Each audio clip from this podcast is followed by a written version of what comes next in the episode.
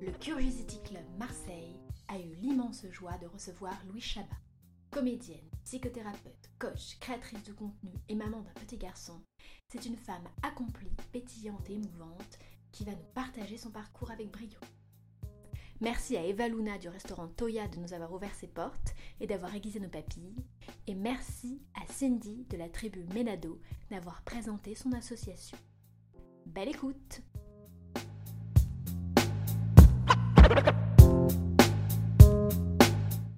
Bonsoir, merci d'être là. Je ne sais pas du tout ce qui va se passer. Je suis euh, aussi nouvelle euh, que vous dans cet exercice. Euh, non, mais déjà, merci parce que ça fait plaisir quand même après cette pandémie de, voir des visages sans masque, de se retrouver et puis de faire un truc à Marseille. C'est un peu mon premier truc à Marseille, quoi. J'ai pas encore fait de stage, j'ai pas encore fait de scène. Et du coup, c'est la première fois que, je vous rencontre ici, donc c'est très chouette. Merci d'être venu et merci au Curiosity Club, bien sûr, de m'avoir euh, envoyé ce message. Euh, donc, ouais, je vais essayer de vous raconter mon parcours, qui est un exercice euh, qui va être aussi apocalyptique que mon parcours, mais qui est très particulier et un peu, ouais, je dirais introspectif et, et je sais pas, spécial en tout cas. Euh, ce que j'ai envie de vous dire d'abord, c'est que moi, j'ai toujours rêvé d'être sur scène, mais je pense que mon, rêve quand j'étais petite, et je me souviens que quand j'étais dans mon bain, c'est ce dont je rêvais. Je rêvais bien sûr de jouer et d'être sur scène et d'être au théâtre, mais je rêvais aussi des moments presque de, de partage un peu comme ça, ou de moments où j'allais pouvoir en fait juste utiliser cette plateforme de comédienne, où ça allait être presque un peu un, un moyen pour moi pour partager ce que j'avais envie de dire. Et je me souviens que, je ne sais pas si vous avez, dans votre bain, vous avez un peu des révélations, euh, ou je sais pas, ou dans votre douche, ou ça dépend pour qui. Et moi, je me souviens que je daydreamais ces, moments-là euh, euh, où j'allais pouvoir partager comme aujourd'hui. Donc, c'est un peu un, mini-rêve qui se réalise. donc, pour ceux qui ne le savent pas, moi, je suis plus parisienne que moi, tu meurs parce que je suis born and raised à Montmartre. Pendant 22 ans, j'ai grandi à Montmartre, euh, vraiment euh, dans tout ce que vous pouvez imaginer, dans un contexte euh, d'artiste très privilégié et de beaucoup de voyages. Mon père est artiste, acteur et réalisateur, comme certains le savent. Ma mère était maman au foyer. J'ai une grande sœur et un petit frère. Et donc, on a vécu dans une espèce de bulle, en fait, euh, vraiment, et je m'en suis rendu compte quand je suis sortie de cette bulle, hein, puisque c'était quand même très violent de sortir de cette bulle, mais quand on y était, on trouvait que tout était normal, bah, la vie c'est génial, on part en vacances à l'autre bout du monde tous à toutes les vacances, mais c'est normal, enfin, voilà, tu as 12 ans, quoi, tu sais pas ce qui est normal et pas normal, et ensuite tu te prends la vie en pleine gueule et tu te dis, ah merde, d'accord. Euh, donc euh, voilà, euh, mes parents, l'éducation que j'ai eue, je dirais que c'était, ce qu'on dit souvent avec ma sœur, c'est que c'était une éducation très non interventionnelle. Je ne sais pas si c'est vraiment un mot, mais genre un peu, mes parents, leur éducation, c'est on lead by example, quoi. On, est qui on est, et c'est ça notre éducation.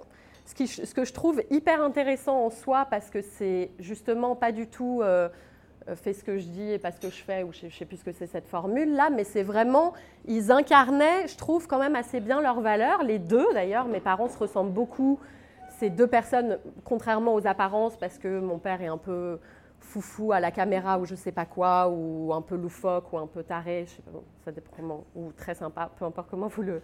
Mais euh, dans la vie, il est très... Euh, comment dire, ouais, introverti, pudique, euh, parle très doucement, euh, enfin, et pas du, pas du tout showman, quoi. Il ferait jamais ce que je fais là, raconter sa vie avec un micro comme ça en faisant des, gestes et tout, pas du tout. Il est, voilà, très. Euh, et, ma mère aussi, donc ils sont, je dirais tous les deux, ils, nous ont laissé beaucoup de place, je pense, et puis ils nous ont toujours dit.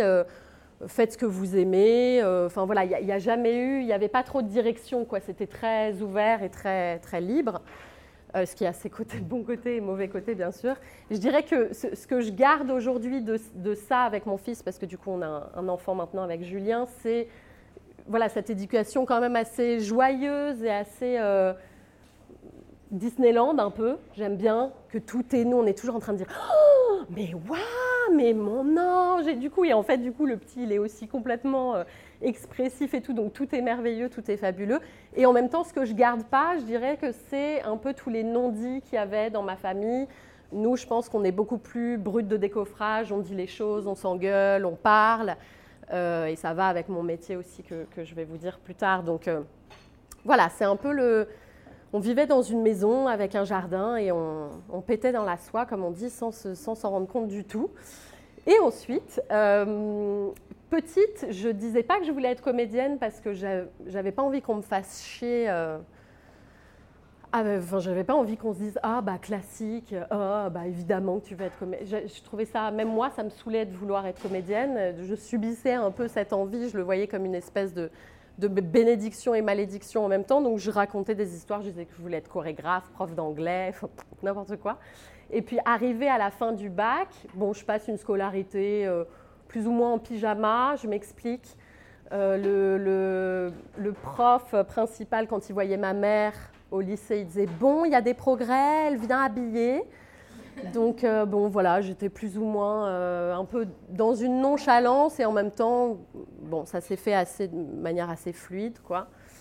Et arrivé à la fin de l'école, forcément arrivé à la fin du lycée, euh, tu es quand même un peu obligé d'annoncer ce que tu veux faire. Donc là, je pouvais plus vraiment me cacher derrière je vais être chorégraphe et prof d'anglais, quoi. Et du coup, j'ai dit, bah, je vais aller dans une fac de cinéma. Donc, j'évitais quand même encore le truc. Je me disais, non, mais on va aller dans une fac de cinéma parce que j'étais passionnée de philo. Et d'ailleurs, j'ai écouté, écouté aujourd'hui le, talk de Marie Robert que j'ai trouvé absolument hilarant et très émouvant avec le Curiosity Club. Et donc, j'étais passionnée de philo et je me disais, bah, la fac, ça va être super, ça va réunir euh, euh, ma passion pour le cinéma et la philo, etc. J'ai dû aller trois fois à la fac. Et ensuite, je me suis croûtée dans une espèce de Enfin, je me suis perdue, quoi. J'ai fait une espèce d'année sabbatique euh, qui voulait rien dire. Et du coup, l'année d'après, je me suis inscrite en école de théâtre, enfin. Euh, et j'ai commencé à faire des cours de théâtre, etc. Tout ça pendant trois ans. Et j'ai commencé à rentrer un peu aussi parallèlement dans la vie active de une comédienne à Paris. Donc, une comédienne à Paris, c'est quoi? C'est euh, tu fais des castings toutes les semaines et toutes les semaines, on te dit non. Et on te dit jamais pourquoi. Donc, donc c'est une espèce de rejet permanent et constant de un peu qui tu es, parce que quand même, la enfin, quand tu es comédienne, c'est euh, tu partages toi un peu ton émotion, ton, ce que tu es, ta tête, ton énergie, ta voix, tout. Donc c'est difficile, à part vraiment quand tu joues comme une saucisse, de se dire on te rejette pas toi, quoi. Donc ça a, été, euh, ça a été pas mal de rejets comme ça, jusqu'au moment où j'ai commencé à faire du théâtre, euh, parce que mon meilleur ami euh, voilà, avait un... J'ai fait une audition de théâtre avec mon meilleur ami, on s'est retrouvés dans la même pièce pendant des mois, dans un minuscule théâtre, mais où on s'est vraiment, vraiment éclaté, et, et c'était une pièce hyper drôle, et donc là, c'était un peu la première fois où je voilà, où je faisais ce que j'aimais, où je, me disais, ok, je ne me suis pas fait tout un film, c'est vraiment un vrai kiff d'être sur scène, c'est vraiment euh, une un vrai boost d'adrénaline, un vrai boost d'endorphine, et je ne me suis pas trompée dans ce choix-là. C'était un peu ma première expérience. Et puis au cinéma, mon père avait pitié de moi une fois par an, il me disait, bon, tiens, un rôle. Euh, non, mais bon, par ailleurs, c'était quand même des expériences très drôles. Mais, euh, et puis, bon, voilà, j'ai fait aussi quand même plein d'autres petits rôles et de, et de petits courts-métrages, etc. Et jusqu'à un moment, alors c'est vrai que pendant toute ma vingtaine, je dis toujours qu'il y a, parce que les gens ont l'impression que j'étais comédienne et que à 30 ans, il y a eu, j'ai eu une révélation et que je suis devenue thérapeute. Mais c'est pas du tout ça l'histoire. L'histoire, c'est qu'il y a eu vraiment deux routes en fait euh, parallèles, quoi, dans ma vingtaine, qui sont jouées complètement en même temps, où euh, bah, à 20 ans, en fait, je suis rentrée en thérapie. Et ça, ça, ça a été le, enfin, un point culminant pour moi parce que j'ai découvert ma passion pour la thérapie, la psycho, tout ça. Et, euh, et du coup, je suis, je suis, rentrée en fait en formation de psychosomato deux ans après. Et toute ma vingtaine, ça a été vraiment mon chemin personnel de découverte de moi, d'introspection, de thérapie, de, d'aller vraiment profondément dans mes ombres, dans mes schémas toxiques, de tout remettre en question, de faire une espèce de, guerre en fait euh, avec, avec moi. Quoi. Euh, mon, motif de consulte, si vous me demandez pourquoi tu es allé en thérapie voir un psy à 20 ans, mon motif de consulte à l'époque, c'est que j'arrivais pas à monter sur scène. Euh, j'avais quand même un blocage et une espèce de quand même saboteur interne très fort où c'était très dur pour moi. Là, par exemple, il y a dix ans, si j'avais fait ça, j'aurais été rouge écarlate, j'aurais tremblé comme ça. J'avais quand même un niveau de stress qui était énorme à, faire ce que je faisais. Quoi. Et ça me paralysait énormément, forcément, puisque c'était mon métier. Euh, et puis évidemment, euh, mon, thérapeute au début, j'ai dit oui, mais moi je veux une thérapie, rapide, brève, euh, ça va durer six mois et tout. Et puis à la fin de la séance, il m'a dit bon, vous en, aurez pour cinq ans. Donc j'ai dit bon d'accord. Et en même temps, je le trouvais tellement brillant et ça a été un de mes formateurs après. je, le trouvais tellement brillant et, tellement révolutionnaire. Pour moi, ça avait la, la, même patte en fait que la philo. C'est-à-dire que ça venait en fait remettre en question toutes les croyances, tout ce qu'on nous apprend. C'est vraiment désapprendre en fait pour moi la thérapie et je trouvais ça, euh, ouais, je trouvais ça fascinant quoi, de tout remettre en question. Donc j'ai continué là-dedans. Euh, ça a été du coup une période quand même assez noire pour moi où j'ai bien enchaîné euh, les dépressions chroniques. Julien à mes côtés puisqu'on était déjà ensemble à l'époque. donc il y, a, il y, a, plus de 10 ans, à 21 ans, et donc tous les jours, il rentrait du boulot et il me voyait dans le lit, euh, comme ça, à l'agonie, en train d'avoir mes problèmes existentiels euh, intérieurs. Et il se disait, mais putain, c'est l'enfer, quoi. Je me suis mise avec une meuf, elle avait l'air pétillante, drôle, pleine d'énergie. La meuf, en fait, c'est une grosse loque, elle est affalée dans son lit nuit et jour. C'est quoi ce délire, quoi?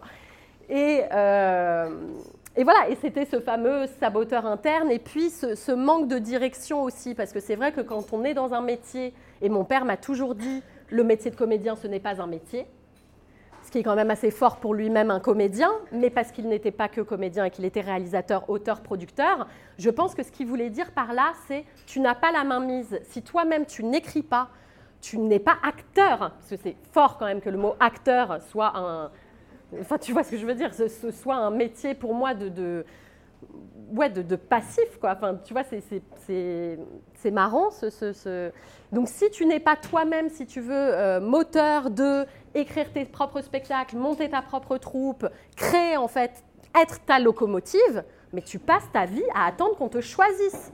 Donc, c'est terrible, en fait. C'est terrible parce que, du coup, ça vient euh, ça se fourre dans tes failles narcissiques à fond la caisse et tu pars dans je suis une merde, euh, ceci, cela, quoi, tu vois, et c'est une dégringolade là-dedans. Donc, j'en étais, qu'est-ce que je disais? Oui, ce que je disais, c'est qu'à un moment, donc au milieu de tous ces, trucs de, thérapie et de, dépression, etc. Il y a un moment qui a été clé aussi, c'est que euh, il y a un moment, mon corps qui a parlé, comme aujourd'hui où j'ai une bronchite depuis une semaine, euh, mon corps a parlé, et mon Dieu, euh, si on écoute nos corps, c'est nos meilleurs guides au monde. mon corps a parlé, j'ai commencé à avoir super mal aux ovaires. Alors je ne sais pas si ça a été des, kystes exactement ou une espèce de suractivité au niveau des ovaires, je ne sais pas exactement ce qui s'est passé. Euh, mais je suis, allée, voilà, je, suis allée consulter, on m'a dit que c'était plus ou moins des kystes aux ovaires. Et moi, comme j'étais déjà en formation, donc en formation de psychosomato-analyse, je sais que c'est un très long mot et c'est pour ça que je ne parle jamais de, vraiment de ce mot-là et de cette formation-là parce que les gens ne retiennent pas et que c'est trop complexe. En fait, cette formation, c'est très simple, c'est vraiment l'analyse justement des, des, symptômes et des signes du corps, entre autres, et vraiment la réconciliation du corps et de l'esprit avec on base en fait le corps, c'est-à-dire on vient vraiment interroger, le corps en thérapie. On va essayer de sortir en permanence le patient de son mental, de ce qu'il se raconte, de son histoire, de ses machins. Non, c'est ton corps. Qu'est-ce qui se passe dans ton corps? Euh, Ton ventre, qu'est-ce que tu ressens? Ta respiration. Voilà, on se base vraiment sur le corps, ce que j'aime beaucoup, parce que le corps ne ment pas en fait. Alors que nous, on peut partir, y a des, on peut partir dans un délire, on peut, mais le corps ne ment jamais. Et, si on l'écoute, c'est un merveilleux. Euh, un merveilleux guide, quoi. Donc, euh, j'en ai marre de faire des digressions, à chaque fois je ne sais plus où j'en suis. Euh, oui, et donc c'est ça, j'ai ces fameux kystes ovaires, et euh, je regarde du coup la signification comme je l'ai fait aujourd'hui pour ma bronchite. donc psycho-émotionnelle, enfin signification psycho-émotionnelle de ces kystes. Et je vois que bah, le bassin et particulièrement toute cette partie-là, c'est évidemment le siège de la création en fait, de, manière large, c'est-à-dire c'est évidemment là que sont les enfants et les bébés, etc., mais aussi symboliquement les projets. Et qu'en en fait, ce qui se passait dans mes ovaires, enfin dans mes ovaires ou je sais pas quoi, c'est qu'il y avait plein de petits ovules qui émergeaient comme ça et qui sortaient, mais il n'y en avait aucun qui faisait vraiment, qui ovulait en fait, qui faisait vraiment un projet, qui faisait vraiment... Donc j'ovulais pas en fait, j'avais juste plein de petits, euh, je sais pas, ovules ou ovocytes qui se développaient comme ça, mais sans vraiment faire quelque chose. Et à ce moment-là, ça m'a percuté parce qu'en effet, j'étais un peu dans un pattern de être dans des projets qui aboutissaient jamais, être dans des trucs qui se faisaient pas, enfin une espèce de, mauvais schéma comme ça. Et je me suis dit, ok, ça suffit. Moi qui ai toujours rêvé de faire du one-woman show, je vais écrire mon spectacle. Un jour par semaine, je vais me poser à mon bureau et je vais écrire mon spectacle. Et le premier jour d'écriture de mon spectacle, je me souviens très bien, c'était un lundi, mon agent m'appelle et m'annonce que j'ai mon premier rôle, quoi. Vraiment. Et je me suis dit, mais c'est drôle comme à la fois c'est vraiment euh, genre euh, euh, aide-toi et l'univers t'aidera quoi. Enfin fais quelque chose pour te bouger le cul et tu auras un petit cadeau de récompense à côté. Et en même temps je me suis rendu compte qu'une semaine avant j'avais écrit au lieu d'écrire casting dans mon agenda j'avais écrit réussite pour la première fois. Va savoir pourquoi j'avais écrit ça. Je je sais même pas si à l'époque j'avais conscience de la loi d'attraction euh, et du coup, je me suis dit, ok, c'est intéressant. Et, j'ai commencé de là à m'intéresser beaucoup plus à la, loi de l'attraction, et pas seulement à la thérapie, mais à toute forme de euh, soins spirituels. J'ai commencé à faire des retraites de méditation, j'ai commencé à pratiquer le yoga, j'ai complètement changé d'alimentation, je suis passée euh, crudivore, vegan, et, et, ça a fait énormément à mes dépressions chroniques, justement, parce que vraiment je pourrais vous faire tout un talk là-dessus, mais, mais, vraiment ce qu'on mange, enfin, si tu manges de la merde, tu te ressens comme de la merde, et si tu manges de la vie, bah, ça va te t'apporter de la vie dans ton corps, quoi. Et je, l'ai vraiment vécu, et c'était assez bluffant. Donc j'ai commencé à voilà, sortir un peu de cette thérapie qui m'avait, euh, au fond, euh, un peu mise dans mes, dans mes monstres, quoi. Enfin, un peu mise dans mes, dans mes dark side et dans mes... ça avait nourri un peu tout ça, parce que là quand même la psychothérapie en France, c'est beaucoup les failles, c'est beaucoup les traumatismes, c'est beaucoup les peurs, et ça vient nourrir tout ça, et en fait, du coup, tu n'as jamais fini. Donc au bout d'un moment, j'ai dit stop, j'ai dit, je suis allée voir mon thérapeute, j'ai dit c'est ma dernière séance, ça faisait déjà cinq ans que j'étais en thérapie, ça faisait déjà euh, plus de deux ans et demi que j'étais en formation, j'avais envie de découvrir autre chose, j'avais envie de me... Maintenant qu'on avait tout déconstruit et qu'on avait fait la guerre un peu à tout ce qui existait chez moi et qu'il restait vaguement quelques plantes... Euh, qui avait survécu à ça et encore, j'étais prête à reconstruire euh, autre chose. Et pour ça, il me fallait un peu de corps. J'ai commencé à faire de la danse des cinq rythmes, de l'extatique danse, de la biodanza, euh, toutes ces pratiques en fait de libération corporelle. Euh, j'ai découvert le chant spontané, les cercles de femmes. enfin voilà, je, me suis le jeu du Tao évidemment, c'est par ça que j'ai commencé. Donc j'ai voilà, un peu diversifié mes pratiques et mes intérêts. Et euh, à ce moment-là, voilà, donc j'écris mon spectacle pendant un an. Donc là, on est en 2015 à peu près pour vous faire un tableau. Euh, ça fait donc euh, au moins 4-5 ans que je suis avec Julien, mon chéri aujourd'hui, donc le père de mon enfant, de notre enfant. Et c'est plus ou moins la fin de notre histoire. Moi, ça fait très longtemps que je veux quitter Paris. J'en ai marre de cette vie, en fait, de bah, de comédienne qui galère, j'ai envie de... Voilà, là j'écris mon spectacle, j'ai envie de, partir quelque part, de partir loin. Aussi, je pense, pour me défaire de euh, toute la pression que j'avais quand même ici euh, par rapport à mon père. Et je me disais qu'au Canada, ou très très loin, en fait, personne n'allait savoir qui j'étais ça allait être parfait pour moi.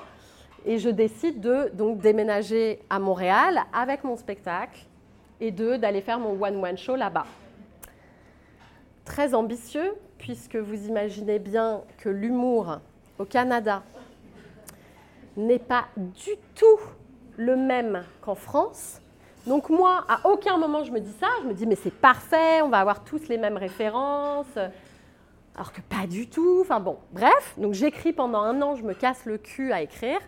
Et au bout d'un moment, quand je réussis enfin à avoir mon PVT, donc mon visa pour partir au Canada, parce que je le loupe genre trois fois, c'est un peu le, truc du combattant pour y aller, je réussis enfin à partir au Canada. Et là, alors déjà là, le Québec. Le Québec, il parle français, on est d'accord. Mais si tu es le soir et que tu passes tes soirées à faire des blind dates amicaux, parce que je ne connais personne là-bas, donc en fait j'ai envoyé des messages à tous mes amis en leur disant Tu connais quelqu'un à Montréal? Et toutes les personnes qui m'ont répondu m'ont dit Mais ouais, je connais Maxime, mon cousin et tout, contacte-le, machin. Ok, je contacte Maxime. Hello Maxime, je viens d'arriver à Montréal, viens, on fait un truc. Lui, il me dit Viens. Il vient dans un bar, dans un festival, dans une boîte de nuit, je sais pas quoi. Et là, au milieu de tout ce vacarme, il n'y a pas de lumière. Enfin bref, je ne comprends rien à ce qu'il me dit. Je comprends rien. Et donc, je passe mes soirées à demander aux Québécois de parler en anglais. Donc, vous imaginez bien que je ne me fais aucun ami, puisque eux, le français, c'est sacré, et que quand tu as une française qui te dit, bon, au bout d'un moment, genre vraiment, je ne capte rien de ce que tu me dis, genre English, please, genre vraiment désespéré, genre je ne sais plus quoi faire. Évidemment, ils n'étaient pas contents. Mais, donc, je m'inscris à l'ENH, l'École nationale de l'humour là-bas. Pareil, je me retrouve la seule française au milieu de Québécois où ils ne comprennent pas mon humour, pas mes références. Euh, je, raconte mon épisode parce que, donc je vous fais une parenthèse, euh, au, milieu de mes dépressions euh, chroniques les plus basses, je suis allée moi-même à Sainte-Anne. Je ne savais plus quoi faire, j'étais complètement désespérée, donc je me dis, voilà, là je suis désespérée, je vais dans un hôpital psychiatrique cette histoire complètement aberrante. Enfin bref, je vous passe les détails. Ils me disent OK, on va vous interner. Ils te donnent ton pyjama, ce que j'appelle un pyjama de folle, c'est-à-dire une espèce de pyjama euh, vraiment vol au-dessus d'un nid de coucou avec des fleurs. Tu te dis mais je vais crever ou c'est un film d'horreur ou je sais pas quoi. Ils te mettent dans une chambre avec une fille, une vieille et une autre personne qui dort. C'est un film d'horreur. Hein. Les toilettes sont dégueulasses ils te, prennent tous tes, tous tes, objets personnels, etc., etc. Ils te disent, bon, voilà. Et là, il y a cette femme qui, qui est, j'avais pas prévu du tout de parler de ça, mais ça me vient, c'est quand même drôle. Et donc il y a cette vieille dame qui est là dans cet hôpital et qui, en se grattant le sexe, me dit, vous savez, ils soignent pas les gens ici. Moi, ça me gratte ici, mais ils font que me donner de la crème. Et moi, quand même, avec ma formation en psychosomato, je me dis, OK, en fait, ici, c'est des médecins qui traitent les symptômes, mais qui, en aucun cas, ne traitent la cause. Et du coup, à ce moment-là, je me dis, OK, en fait, il faut que je me barre, je ne peux pas rester ici, c'est pas possible, ça m'a fait un tel choc, je me suis barrée. Et donc, je décide au Canada, pour revenir au Canada, de raconter cette histoire. Évidemment, avec plein de, blagues, etc. Machin. Et le mec me dit, mais tu sais, tu devrais parler de ta vie. Et je dis, mais c'est ma vie. Il dit non, mais là, tu inventes un personnage, une folle et tout, on voit bien que tu n'es pas folle. Je dis mais oui, je suis pas folle, mais ça a été un épisode. Donc le mec ne comprend pas que je parle de moi, il croit que je mens. Enfin bon, l'enfer. Donc je me barre de l'ENH, je me dis c'est une catastrophe. Finalement, je fais mes premières scènes ouvertes. Comme vous le savez, quand on a un one-woman show, on, fait de la scène ouverte, on ne fait pas tout de suite un show de une heure et demie, etc je me prends des fours, je ne sais pas si vous savez ce que c'est que des fours, mais vraiment genre euh, des, bides, si vous voulez, monumentaux. Et je me dis, bon ok, on va mettre l'humour de côté. Et je me suis, j'ai décidé du coup de me mettre dans de l'impro, l'improvisation théâtrale, puisque c'est quand même les rois de l'improvisation théâtrale au Canada. Et euh, de, de, rentrer dans une troupe d'impro, de rentrer dans une troupe de sketch aussi. Et j'ai commencé à faire du burlesque. Le burlesque, si vous ne connaissez pas, c'est les filles qui ont des, trucs accrochés au sein et qui font comme ça. Et, euh, et, je me suis éclatée en fait. Je me suis éclatée parce qu'encore une fois, personne ne me connaissait là-bas. Euh, il y a une telle liberté au Québec par rapport à en France où bah déjà le fait qu'avec Julien, on est dans une relation ouverte depuis toujours donc une relation libre. En France, on est les seuls au monde à être dans une putain de relation libre. Où que j'aille, c'est Ah bon, mais comment? Mais, Et la jalousie, et ceci et cela. Là-bas, tout le monde est en relation libre. Tous les gens se fréquentent avant d'être en couple. Et c'est pas tu t'embrasses et tu es en couple directement, automatiquement. Quoi. C'est vraiment tu, te, tu fréquentes différentes personnes. Voilà, à différents, différents moments, et, c'est OK en fait. Donc ils sont beaucoup plus féministes, beaucoup plus. Enfin, les filles sont très drôles, très. Donc il y a une vraie liberté de ton et une vraie voilà, ouverture d'esprit par rapport à la France où je trouve qu'on on porte encore un peu le, corset et c'est normal parce qu'on a une plus vieille. Euh, voilà, on a une plus vieille histoire qu'eux, quoi. Mais du coup, voilà, je, m'éclate à faire ce burlesque, à faire ce, cette impro, à faire ces sketchs, etc. Et au bout d'un moment, je fais quand même des allers-retours avec la France. J'ai une histoire d'amour là-bas avec un, musicien où je décide de partir du coup en tournée avec eux euh, parce qu'ils ont un groupe de rock. Et je me dis bah pourquoi pas partir en tournée avec eux? Donc je commence à filmer des documentaires sur leur tournée de rock où tous les soirs on part dans un coin différent du Québec ou du Canada. On dort dans un van. Le soir c'est absolument dégueulasse mais tous les soirs ça boit enfin tout ce que vous vous imaginez d'une tournée avec un groupe de rock c'est ça qu'on a vécu quoi et on a fait ça deux fois au Canada et une fois en Europe, en Italie, en Suisse, etc. Donc c'était voilà, c'était ça ma vie aussi à un moment donné, quoi. Et au bout d'un moment, je me dis bon, je faisais quand même des allers-retours avec la France et je voyais qu'en France, euh, il commençait à se passer des choses pour moi parce que entre temps. Euh, j'avais un peu développé mon Instagram, j'avais un peu, je commençais à avoir une petite communauté et du coup, on commençait à me proposer d'écrire un livre, de faire une émission télé ou de faire mes stages ici que j'avais toujours rêvé de faire. Et du coup, je me suis dit, OK, bon, bah, l'un dans l'autre, je, savais que j'allais pas faire ma vie avec ce, mec. Et je savais que la vie au Québec était euh, trop, trop saltimbanque pour le, pour le coup. C'est vraiment ça que j'écris sur mon compte. Mais c'était vraiment une vie, euh, j'aurais pas pu en vivre, quoi. Donc, euh, je, rentre en France et en rentrant en France, je suis donc euh, dans ma maison de campagne en Normandie où j'étais la semaine dernière avec ma meilleure amie et ma meilleure amie me pose cette question. C'est quoi? Ah non, mais c'est la temporalité. Et c'est combien? Le code, 30 minutes. Ah, c'est ça, 30 minutes? Oui. Ok. Euh, et ma meilleure amie, du coup, me demande, euh, on est donc dans ma maison en Normandie, etc. J'invite ma meilleure amie là-bas, enfin une de mes meilleures amies, et elle me pose cette question qui, qui quand même euh, changera tout le reste après. Elle me dit, c'est quoi ton rêve? Et je lui dis, bah, moi, mon rêve, c'est de créer une maison du bonheur et d'inviter tous les thérapeutes qui ont changé ma vie et de surtout mélanger toutes les pratiques que j'avais découvertes parce que voilà, pendant toute ma vingtaine, je vous ai raconté tout ce que j'avais découvert comme pratique. Et je trouvais que quand même tout était très segmenté et que quand on allait en retraite méditative, on allait en retraite méditative et que quand on allait euh, euh, bah en week-end thérapie, on faisait que chialer pendant deux jours et que, jamais en fait on dansait en week-end thérapie en même temps qu'on méditait, en même temps que, et je me disais pourtant on n'est qu'un seul humain. Comment ça se fait qu'il n'y ait pas des stages ou des ateliers qui existent qui mélange quand même tout ça, quoi. Et donc, je lui ai dit, moi, mon rêve, c'est de créer une maison du bonheur avec tous les thérapeutes qui m'ont changé la vie et de mélanger les approches, de mélanger, voilà, moi, tout ce que j'ai appris, eux, tout ce qu'ils ont appris, et, de faire des stages de, transformation, en fait. et elle me dit, bah, génial, on le fait.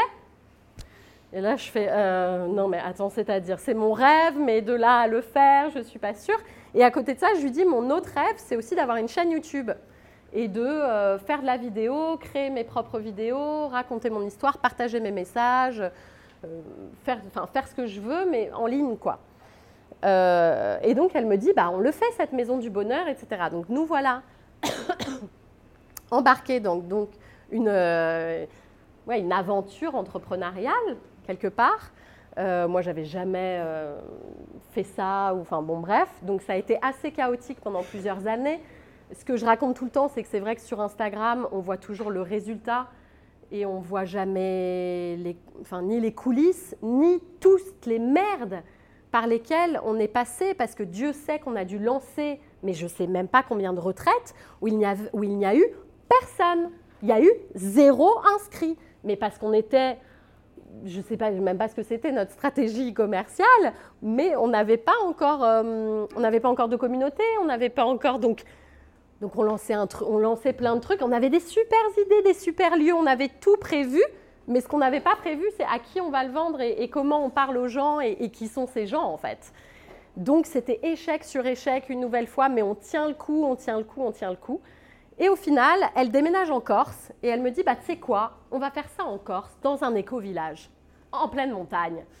Et pour 10 balles la journée. Et j'ai dit Bah, vas-y, on n'est plus à ça après, on n'a rien à perdre, il n'y a personne à nos stages, let's go. Donc je pars en Corse et je vais en Corse tous les étés à partir de ce moment-là pendant 3-4 euh, ans. Et là, on commence à se faire une petite équipe de thérapeutes super sur place et organiser ces espèces de stages surréalistes. Parce que vraiment, des éco-villages en Corse en pleine, en pleine montagne, faut voir le mec qui tient ça complètement. Euh, enfin bon, bref, on est au niveau 40 millième de, de la chépéritude. Enfin, on est vraiment ces, ces derniers degrés. Enfin, hippie, néo-hippie, plus, plus, plus, tout ce que vous voulez. Donc on est là-bas et moi, juste avant la première fois où je dois aller animer en fait mes premiers ateliers, parce que j'avais déjà, suite à ma formation, fait des ateliers dans des entreprises et chez des particuliers, mais j'utilisais un outil qui s'appelle le jeu du Tao. Et c'était un vrai jeu de loi, mais de coaching ludique.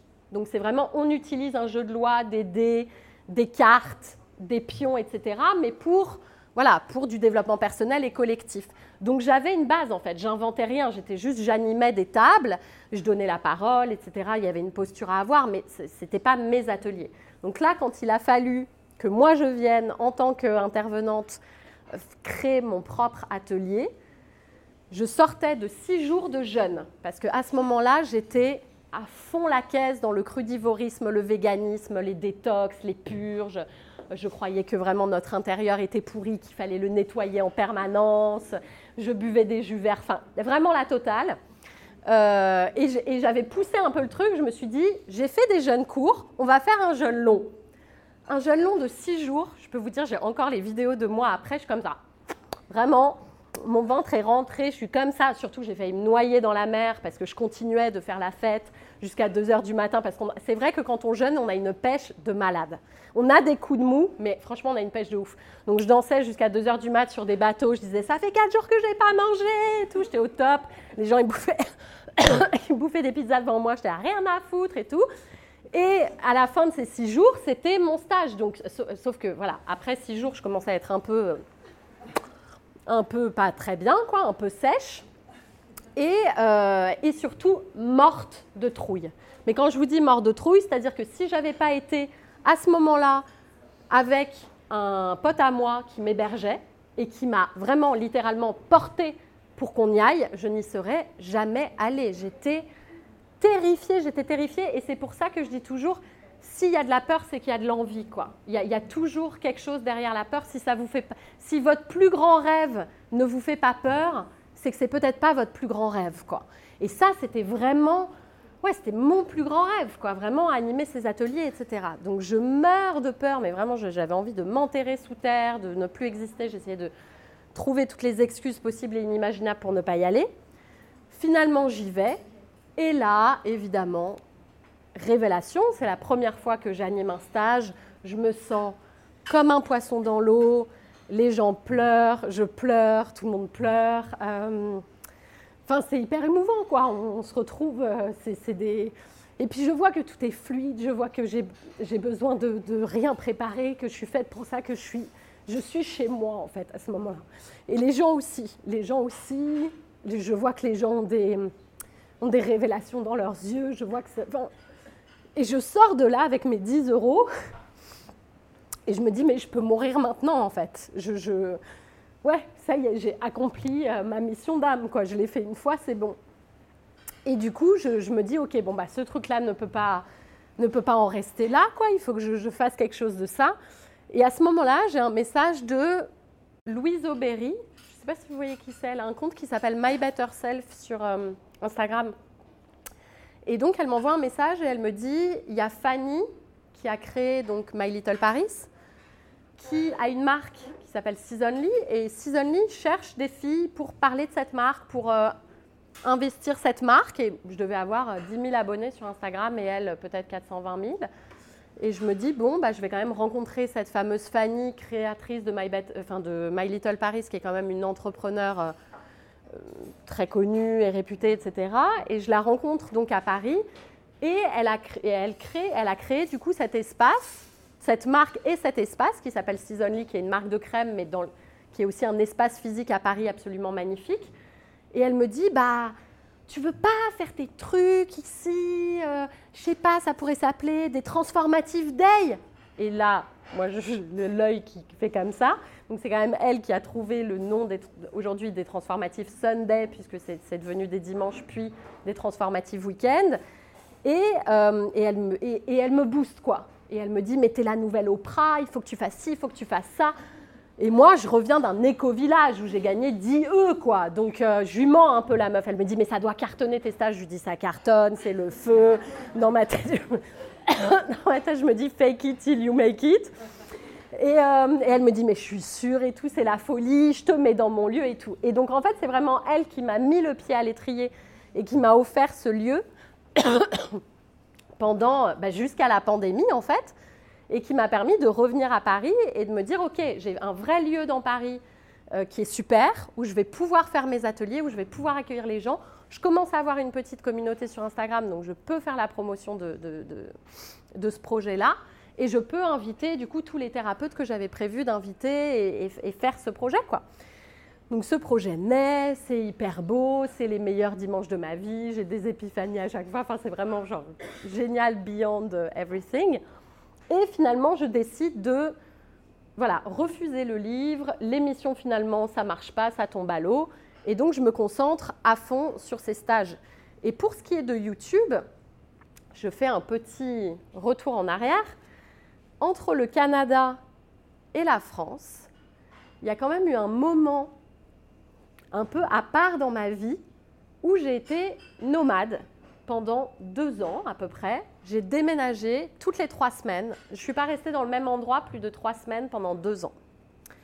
Donc je vivais dans mes valises et mon projet pour YouTube à l'époque, parce que Instagram était juste pour moi une manière de promouvoir YouTube, entre guillemets, euh, je ne pensais pas que ça allait devenir ça. Euh, je décide d'aller filmer tous les endroits véganes dans le monde, puisque j'étais vraiment passionnée de véganisme, hyper euh, voilà, militante là-dedans, etc. Et donc, je vais dans 1500 endroits dans le monde, et donc je, bouge, je bouge, je bouge, je vis dans une valise quoi, pendant deux ans, et au bout d'un moment, je me dis, OK, bon, il faut vraiment que je me, je me pose, quoi, et je, et je me pose. Et du coup, donc je, fais, je suis à Paris, je suis dans mes stages, etc. Je lance Instagram. Finalement, je me rends compte que YouTube, j'ai 2 Tera. Je ne sais pas si vous voyez ce que c'est. 2 Tera, c'est genre 1000 euh, gigas. Enfin, c'est genre, j'ai des, j'ai des, des, hard drives quoi, remplis de, de footage de, de, ce que j'ai filmé.